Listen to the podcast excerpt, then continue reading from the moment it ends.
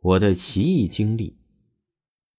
这片教工宿舍可以看得出来，建了很久了，连有一段小路都是用石板铺出来的，而不是普通的水泥路。这一片的楼房啊，都是四到五层，不是很高，看起来就黑乎乎的，而且呀，还是那种可走破构造，也可以是厨房、卫生间和客厅。卧室是被一条走廊隔开的。一条走廊上有好几家的住户，走廊外面勉强称得上是阳台，也是用石板板草搭的。看着晃悠悠的阳台石板，真的很怀疑这结实吗？靠上去的时候不会塌了？人从阳台上掉下来，进到了屋子里，更加出乎我们的意料。这是一个一室一厅的结构，客厅非常非常小。主要的家具就是相对屋子来说很大的一个双人床，床上面还摆着一些床上用品和零散的女性内衣，甚至是衣物。林看到了我们惊讶的神色，有点尴尬的解释说：“他决定租进来的时候，客厅也已经住了个女孩。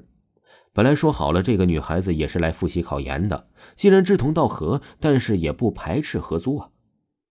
但结果没想到的是。”这个室友经常把男朋友带回来过夜，林娜也没好办法，只能把自己锁在里面的小卧室，尽量安静学习。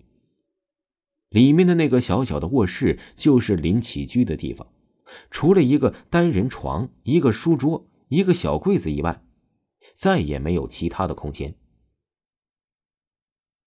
还好书桌够大，七个人围着书桌，勉勉强强的也能够坐下。我们煮了一顿简单的火锅，虽然简单，但是因为所有人都凑在一起，吃的倒也非常欢乐。吃到一半的时候，外面的客厅一阵嘈杂，我们看到了那个住在外面的女孩子回来了，高高的个子，挺秀气的。和她在一起的还有她的男朋友，两个人一起回来了。直到我们走的时候，那个男孩子还没有走。大家走进去，不免有了一些尴尬。下楼的时候，我悄悄问：“丽，那个女孩子的男朋友难道不回去了吗？就住在这里了吗？”丽丢给我了一个白眼，智障的表情说：“那你说呢？好吧，如果真是这样，我只想知道，那么林怎么学习吗？不会被打扰吗？”没过了多久，大概过了一个礼拜左右吧。林有一天上课，突然意外的迟到了。下课的时候，我和丽一起走过去，发现林的表情非常的憔悴。丽说：“你到底怎么了？看着很不对劲呢。”林扶着额头，一脸痛苦的说：“我现在天天晚上都睡不好。学习虽然很紧张，睡眠还是要保证的呀。”林说：“不是这样子的。”外面的那个女生和她男朋友啊，从上个周末开始，天天都在吵架，吵到夜里半夜三点，更睡不着觉。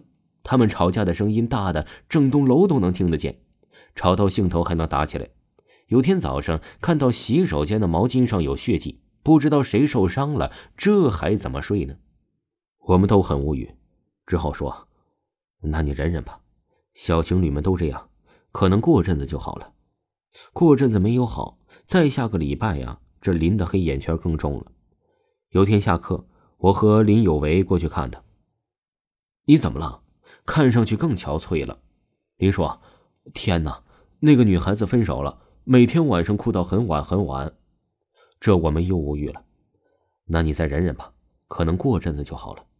过阵子果然好了起来，林的表情也轻松了很多。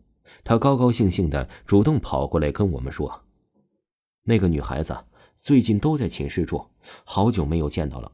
还好她的男朋友最开始一口气交了三个月的房租，还可以撑一阵子。”日子就这样平静的过去了一个多月。一个周末的下午，大家呀各自在做各自的事儿。这时候，我在床上看着小说下铺的丽，正在看漫画。这个时候，电话突然响了。小丽接起电话，没说几句，突然跳起来说：“真的吗？那好的，我们一会儿来找你。”李一把把我拉起来：“走，我们去看林吧。”我很疑惑，好好的这么着急，他走倒是要干嘛呀？李说：“林遇上了一点麻烦事儿了，我们去帮帮他吧。”林住的地方虽然远，毕竟还是在校区里，连走带跑，半个小时也到了。着急上楼的时候，破旧的水泥石台阶啊，也因为年久失修不够平稳，差点摔了一跤。丽听到了动静，回头看了看我：“慢点儿，别你也摔坏了也。”也上了楼，林应该是知道我们要来的。大门半掩着，推门进去，屋子里意外空荡荡的，除了一张床，其他的东西都不见了。